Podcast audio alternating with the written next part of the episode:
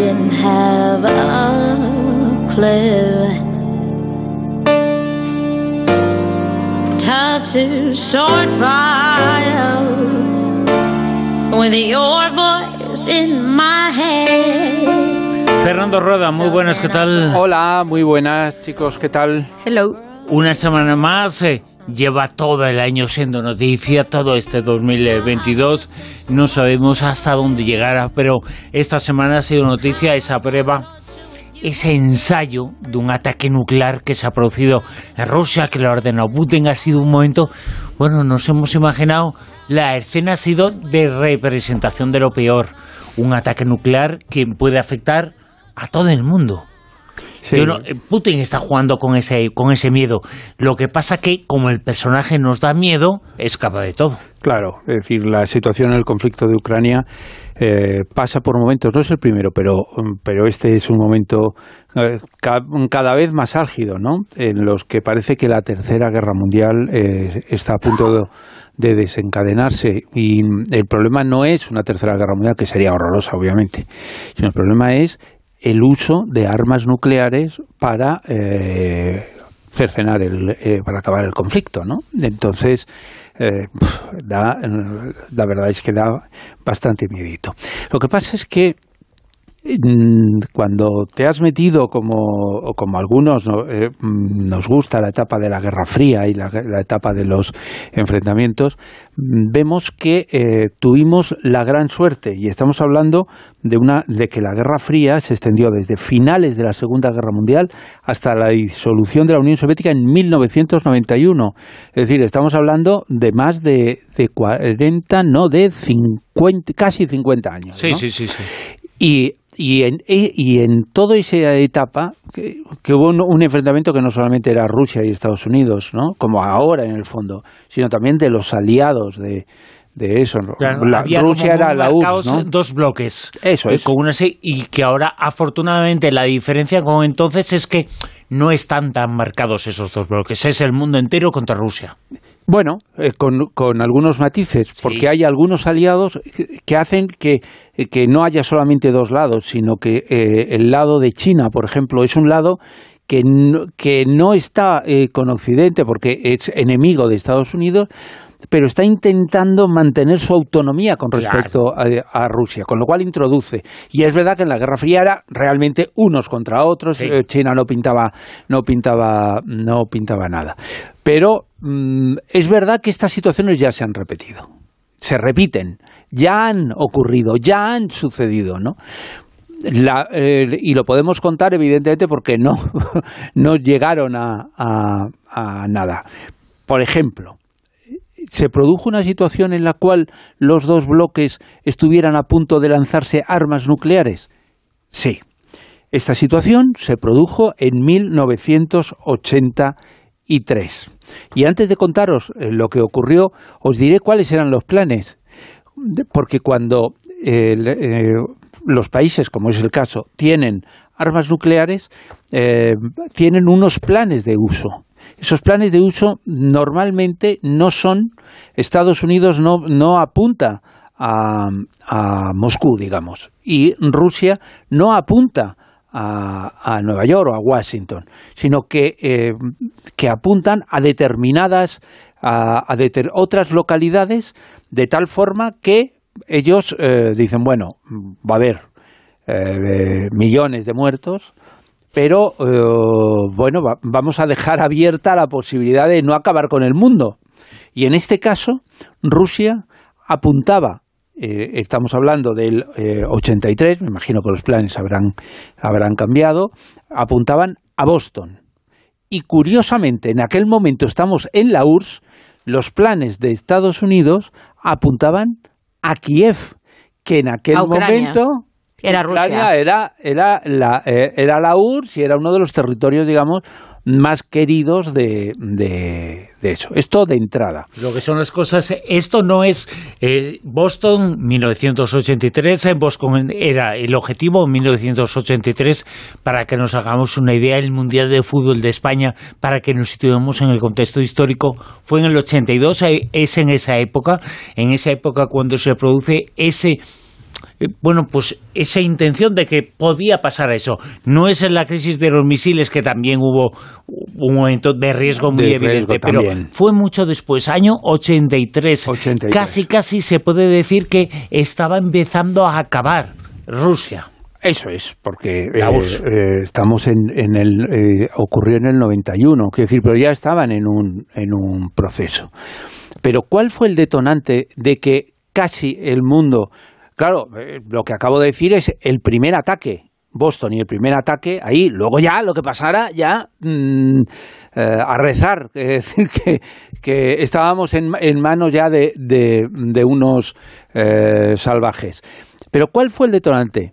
El detonante fue mucho menor que el, que el que supone que es ahora mismo la guerra de Ucrania, porque el detonante fue que anualmente se hacían unas maniobras, en este caso se llamaba Naval Archer 83, eh, en el cual era eh, la OTAN lo que hacía era unas maniobras para preparar un conflicto con, con Rusia. Es decir, simulan eh, eh, eso. Rusia también hace maniobras y hacía maniobras simulando un ataque con la, con la OTAN para prepararse en la OTAN.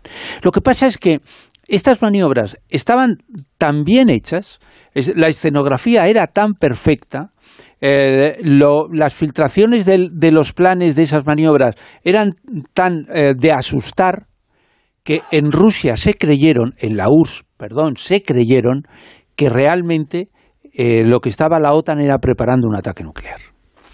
Eso, y, esa información llegó y entonces ellos empezaron a preparar cuál iba a ser esa respuesta. Pero los servicios secretos imagino que estarían también confirmando una cosa así para que se alertaran de tal manera. Claro, hasta tal punto que lo que hicieron fue hay que confirmar esto, porque claro, en lo del ataque nuclear es muy importante ser el primero. Es verdad que si tú lanzas eh, la bomba, pues posiblemente mm, desde, desde, el otro lado aprietan también el botón. Pero mm, siempre llevas tú la iniciativa, ¿no? Y entonces, eh, ¿qué fue lo que hizo la, eh, URSS, no? Bueno, la URSS lo que hizo fue pedir confirmaciones a todos los que podían. Mm, eh, estamos en un mundo del que hemos hablado aquí muchas veces, del mundo de los topos. ¿no? Ahora mismo, por ejemplo, se dice que en el Kremlin hay un topo que informa de sobre eh, lo, lo, que ocurre y sobre los planes que pueden tener en Estados Unidos o al, y, y seguro que Rusia eh, también lo tiene. Bueno, en aquel momento... voy a ser un poco malo, no hace falta topo. Ya cuenta sus planes de Putin. Bueno, porque en el fondo es bastante transparente, está tan para allá que lo cuenta absolutamente todo. Lo que pasa que eh, dice cuáles pueden ser sus planes y hace algunos y otros sí, unos sí, otros no. Ya, lo que pasa es que... Afortunadamente no todos sí, hasta ahora que Putin, yo también creo, es decir, que no sabes eh, cuál, cuál son las amenazas de mafioso y cuáles las amenazas Exacto, Amenazas, y entonces, siempre es miedo. claro, eh, eh, realmente tienen una posibilidad de, de, atacar o no tienen una posibilidad de atacar, porque lo que ha demostrado esta guerra es que mm, Estados Unidos y, los aliados sabían los límites de, de, una guerra convencional realizada por Rusia y que mm. quizás se hayan metido en esa guerra sabiendo que el ejército ruso no era lo que debía ser. Pero bueno, por seguir en, esa, en la línea que estamos diciendo, ellos, eh, como decía Silvia, eh, eh, tenían esa información y la quisieron confirmar. Entonces, para confirmarla ya no les valen sus propios servicios secretos, sino que necesitan esa gente que está ahí bien colocada. Bueno, pues ellos tenían... El infiltrado. Eso es, eh, que se llamaba Rainer Rupp. Y a este Rainer Rupp le llamaban Topaz. No sé si os acordáis, porque yo he estado mirando, porque mm, lo de Topaz me sonaba a, un libro de Leon Uris que luego se hizo, hizo una película, Alfred Hitchcock, que es de, de las películas, que la hizo en 1969, el libro es de dos años antes. Y esta película, fijaros de lo que iba, de un desertor ruso se pasa a Occidente y anuncia que hay una organización francesa llamada Topaz que utiliza a un topo que roba información de la OTAN y se la pasan a la URSS. Quiero decir que el que a Rainer Rapp le llamen Topaz no es eh, eh, casualidad, sino que realmente eh, eh, bueno, pues alguien había visto la peli y, le, y, le, ponen eso. Bueno, pues efectivamente este era un, un topo que había en, en la OTAN, eh, un alemán occidental que siempre se había enfrentado con, con Occidente, que él que era comunista, que creía en la lucha y tal, y bueno, y en la lucha le había captado la, la Stasi, el servicio secreto de Alemania Oriental, que le habían preparado y luego le habían colocado en Bruselas, como era de Alemania Occidental, y había hecho carrera y había subido y tenía un acceso importantísimo a la información. Bueno, había mandado montones de información y por lo tanto tenía una altísima credibilidad.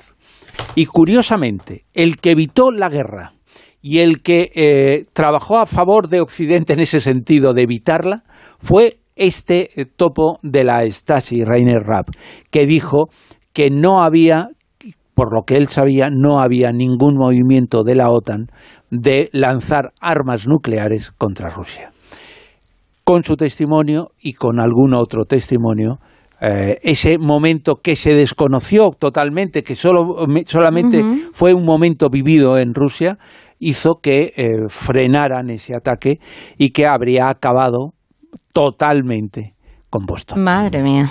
Es una historia, una historia que nos hace pensar en las similitudes que las puede haber con el tiempo actual.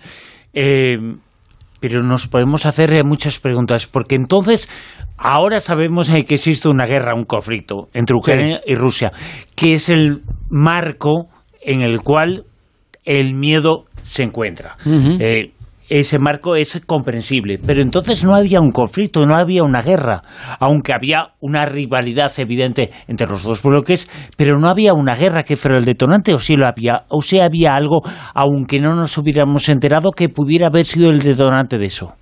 No, no. Eh, lo que había eran dos bloques absolutamente enfrentados. Y siguiendo una teoría que eh, tenemos hoy, que se está viendo en Ucrania, eh, unos a otros, lo voy a decir un poco ordinario, pero, pero creo que va a quedar claro, eh, no se dan patadas el uno al otro, sino lo dan en el culo de alguien. Sí.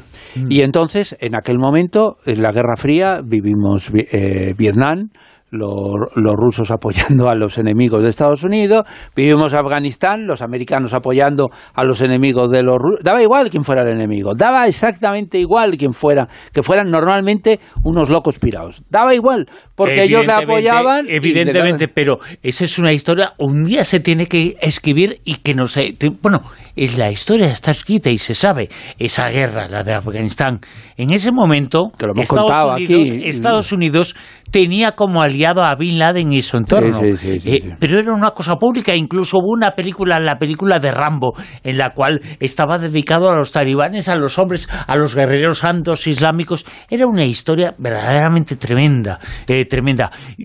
Yo me pregunto, eh, hay muchas cuestiones cuando se ve información sobre esto. Que primero,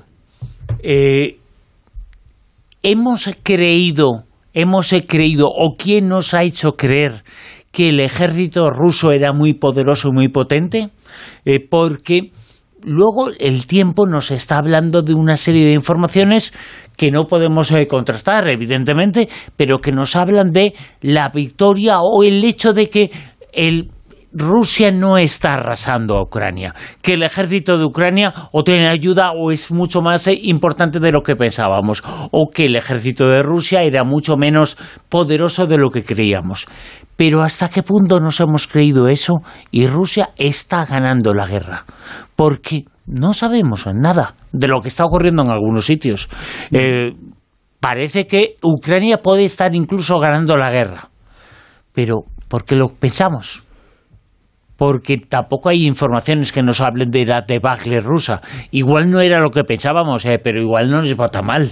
No, y además es que encima en Rusia, cuando tú a lo mejor hablas con alguien que está viviendo allí, vamos, es que no les está afectando absolutamente, no como por ejemplo aquí, con el tema del gas, de todo el tema de, de que está todo más carísimo. Allí están como que no está pasando nada, al revés, les están, están llevando una vida súper tranquila. Lo único que están teniendo es problemas a la hora de, de moverse, de ir a un sitio, de volver, eso sí. Si van allí, luego lo tienen complicado para volver. a la hora de, de, de, hacer los tránsitos. Pero luego lo que es la vida allí no les está afectando en su día a día para nada. Claro, porque yo creo que, que mm, lo que el término aquí, claro, que, que, yo creo que nos puede servir para entender lo que está pasando, se llama desinformación. Exacto. ¿Hasta qué punto es desinformación que nos creamos que le va tan mal a Rusia? Sí, sí, sí. Es que eh, el problema es no solamente si le va mal a Rusia ahora en estos momentos, sino si le va eh, bien a, Ucrania o le va mal. O, si es verdad que han encontrado miles y miles de cadáveres de eh, según van reconquistando terreno dicen estamos encontrando montones de fosas no que no digo que no eh digo realmente como periodistas nos tenemos que preguntar si podemos contrastar esas informaciones la mayor parte de las, de las informaciones no pueden ser contrastadas por periodistas que, que estén eh, en, el, en el frente porque no están en los lugares donde eh, tienen que estar. Es decir, ese es un gravísimo, un gravísimo oh, problema. Cuando Rusia iba ganando la, la guerra, eh, todos em, disponíamos de una información que en parte es una información que da el propio, quiero decir, la desinformación no es solamente que la dé el, el, bando, digamos, eh, de los aliados de Estados Unidos, sino la propia información que da Rusia. Quiero decir, que cada uno juega con, con eh, intentar a veces dar miedito a los demás, subiendo y creciendo y diciendo todas las cosas que tienen. Ahora mismo Rusia, como ya no puede dar miedito con, con las armas convencionales, da miedito con las armas eh, nucleares, ¿no? Y Estados Unidos eh, juega con, con todas estas cosas. ¿Qué es lo que pasa? Que realmente lo hemos dicho desde el principio, la guerra se vive de, la desinformación. Eh, y ahora, ¿qué pasa? Ahora, mm, eh, hoy leía eh, una información que decía que sigue Rusia cogiendo y, a, gente joven y dándoles una cierta preparación y tal, y que está esperando el momento en el cual pueda hacer un es un símil marino, un desembarco, pero de, de, tropas salvajes, ¿no? Dicen que está intentando reunir a cerca de un millón de personas. Entonces, claro, eh, eh, Rusia eh, se han equivocado en la estrategia y ahora puede mm, darle la vuelta.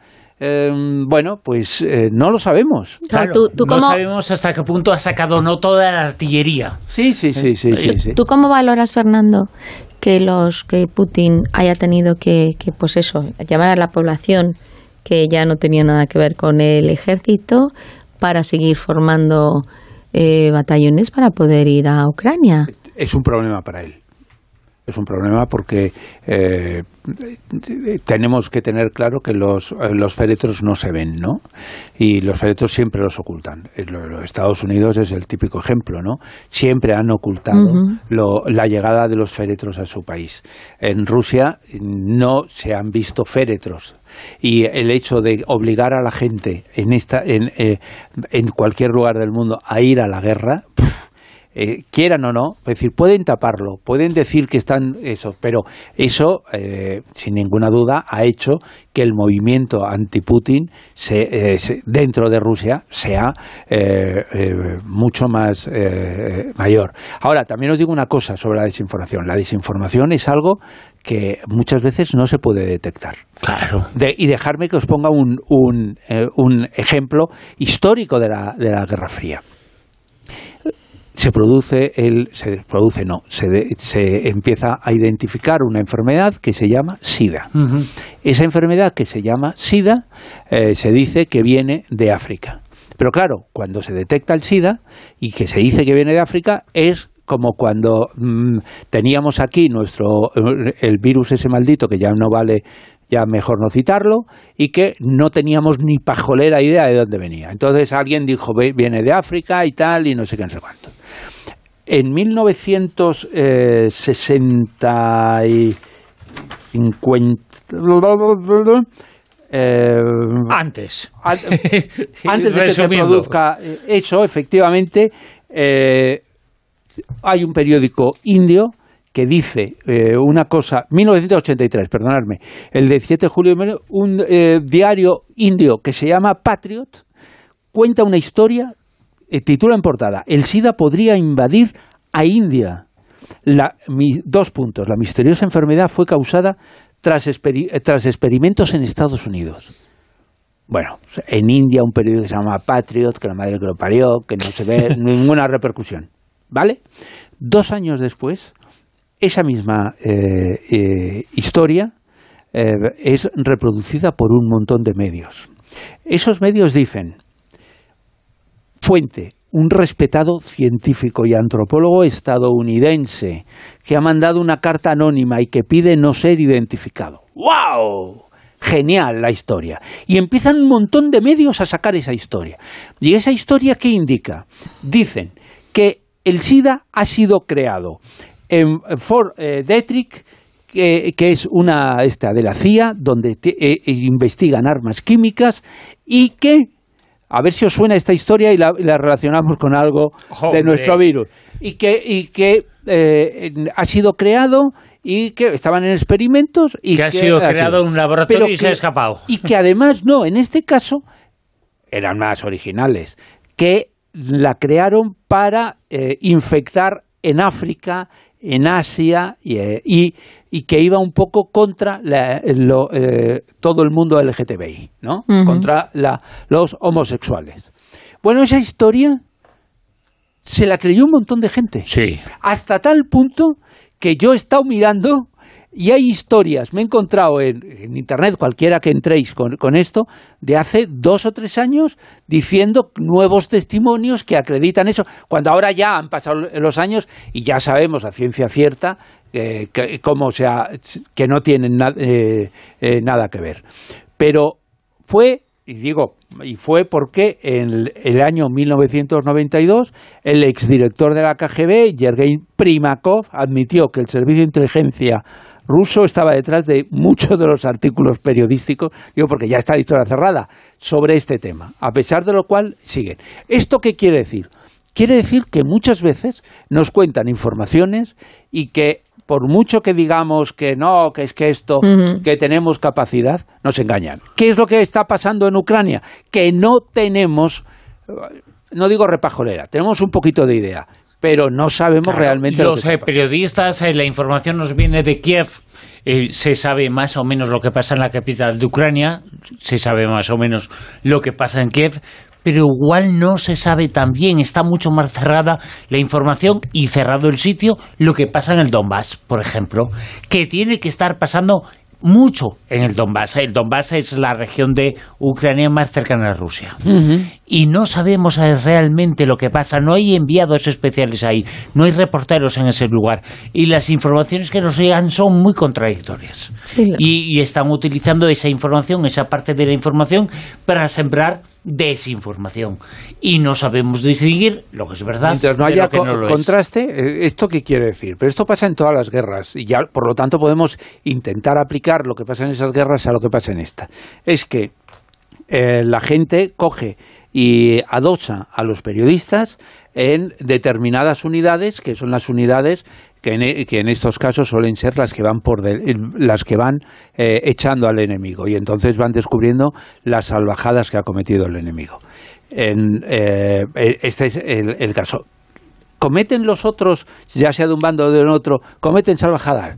Pues está demostrado que sí, está súper demostrado. Y yo, hay un gravísimo error que cometió la CIA, pero muy grave, muy grave, que fue cuando, em, sabéis que mataron a, la hija de uno, de los grandes asesores de Putin, que la mataron en un atentado y eh, la hija de Dugin, eh, Alexander Dugin, y que era el filósofo de cabecera de Putin y el filósofo de cabecera, ojo, de ese sector de la KGB, del servicio secreto, que piensa en la Gran Rusia y que tuvo mucha influencia en el nacimiento de determinados movimientos ultras en el resto de Europa, porque no deja de ser curiosa la similitud que existe entre los que has contado, el hecho de que el SIDA se desarrolló por parte en la KGB, actual KGB, la FSB, tiene mucho que ver con la información desinformación sobre el virus del COVID.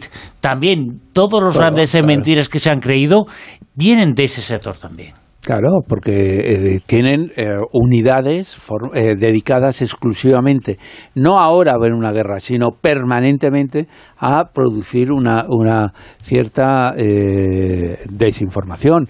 Yo me estoy acordando, por mencionar muy rápidamente un minuto, un caso en España, cuando aquí no se hacía desinformación, en los años, a principios de los años 80, Miquel de Jarza, eh, con su jefe, de, eh, con su oficial de caso. El Lobo. El Lobo, sí. Hicieron una, una rueda de. Se inventaron una rueda de prensa que trajeron a, un, a una televisión extranjera, porque era donde había. de un país que estaba apoyando a, a ETA, y se hicieron pasar por miembros de ETA y dieron una rueda de prensa en un piso, eh, esto con la bandera y tal. y ¿Para qué? Para, para desprestigiar a, ETA y para sembrar el pánico que en, ETA dijeran, pero bueno, ¿qué está pasando? ¿Quiénes son estos? Eso es desinformación. Claro. Y la hacen todos los servicios secretos permanentemente. Una es cosa. inventarse historias Quería eh, confirmar que eh, salió, eh, y creo que es información rusa, que se estaba movilizando la población de las zonas donde ya les habían ocupado de Ucrania, que había salido por ley, bueno, que no, no, no, era una cosa legal, pero se la, se la habían adjudicado los, los rusos como ya territorio, territorio propio, estaba ya en el Congreso suyo aprobado, y se está trasladando toda la población. ¿Eso está confirmado? ¿Se sabe esa población dónde la han ido movilizando?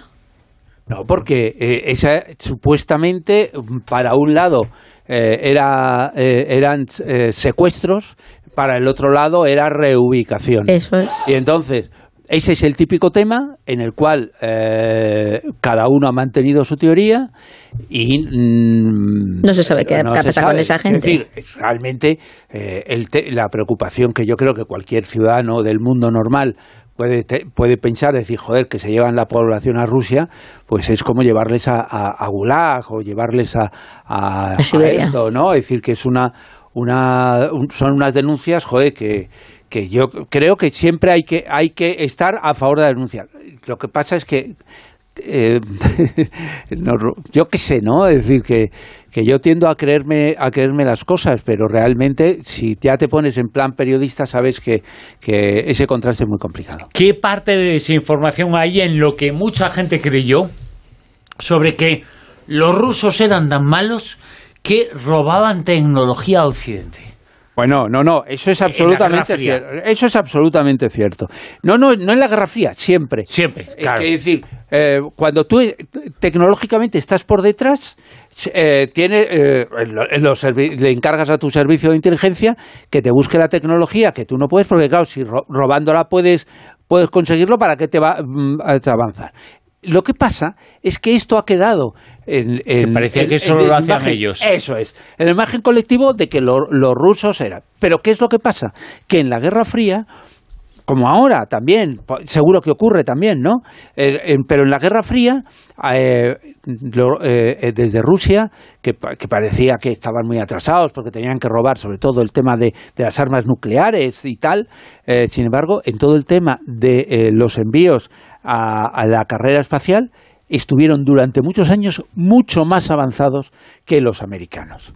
Y entonces, ¿qué, es lo que hicieron los americanos? No sabían cómo eh, superar. Es que les tocaba las narices que estuvieran eh, dándoles y, llevándoles la ventaja, ¿no? Y entonces eh, ocurrió que los soviéticos se pusieron chulitos, ¿no? Y dijeron así, pues os ganamos. Y entonces, entre 1959 y 1960, se dedicaron y montaron una gran eh, exposición eh, que iba por, por, una serie de países demostrando la superioridad de eso. Y hay de ellos tecnológicamente. Y entonces tenían un programa espacial que se llamaba Luna y que eh, incluyeron una plataforma de, un, de ese vehículo especial, espacial. Y entonces la CIA se preguntó, ¿esto será real o será un, pues eso, una maqueta y tal? Y descubrieron que era real. Y entonces, ¿qué es lo que hicieron? Y digo que lo, que lo hicieron porque años después desclasificaron este, esta documentación. No es que sea un, supuesto. Y es que cogieron y eh, en, el, en un país que ellos no especifican, eh, eh, sí, vigilaron a toda esa exposición, que eran un montón de camiones, un montón de cosas, y lo que hicieron fue secuestrar el camión, me imagino que le pagaron bien pagado al chofer, ¿Se lo llevaron durante unas horas? se lo llevaron durante unas horas, eh, lo hicieron todo, hicieron, vamos, lo desmontaron, lo montaron, lo hicieron todo y tal para saber la tecnología que utilizaban y luego lo llevaron. No hay, hasta- no hay una película el de esos que yo, lo, lo- o sea, ahora mismo, según lo estás contando, estoy viendo las imágenes. Entonces no sé si lo he visto en un documental o lo he visto en una película. Pero sé Es perfectamente... un documento desclasificado. Sí, sí, sí, de- pero es que yo lo he visto años. visualmente. Yo he visto visualmente cómo cogían, que era como una especie de... No llegaba a ser como un misil, algo. Era Sí. algo que lo cogían, lo desmontaban, fotografiaban, eh, sacaban todo tipo de información. Esto, esto era la, la repera, porque Sí, sí, sí. Era un, era un, un- un es que no eran planos, es que no eran planos, es que era el No, no, aparato. no, era el aparato, sí, sí, sí. Pues yo eso no lo he visto. Y, y pero bueno, que, que me parece una operación de, de espionaje muy brillante, pero que deja en evidencia que en el fondo todos somos iguales. La verdad es que repasamos un poquito contigo, lo hemos hecho hoy, se ve cosas en- de la historia pasada, cosas que se siguen repitiendo hoy en día, que son más o menos igual, que cambian eh, ciertos contextos, evidentemente, pero que en el fondo son prácticamente parecidas. ¿eh? Por eso es tan importante, por ejemplo, saber y conocer qué había detrás y qué es lo que se movía en el mundo, en ese mundo, en ese submundo, en el mundo que nos gobierna, que es lo que se movía, por ejemplo, hace 20 años, cuando comenzó una de las historias sobre las que más se ha hablado en el mundo, que todavía sigue, es un expediente que se abrió entonces y que no se cerró, todavía no se ha cerrado. Hablamos de Guantánamo, De Guantánamo. que es la carpeta secreta de esta noche.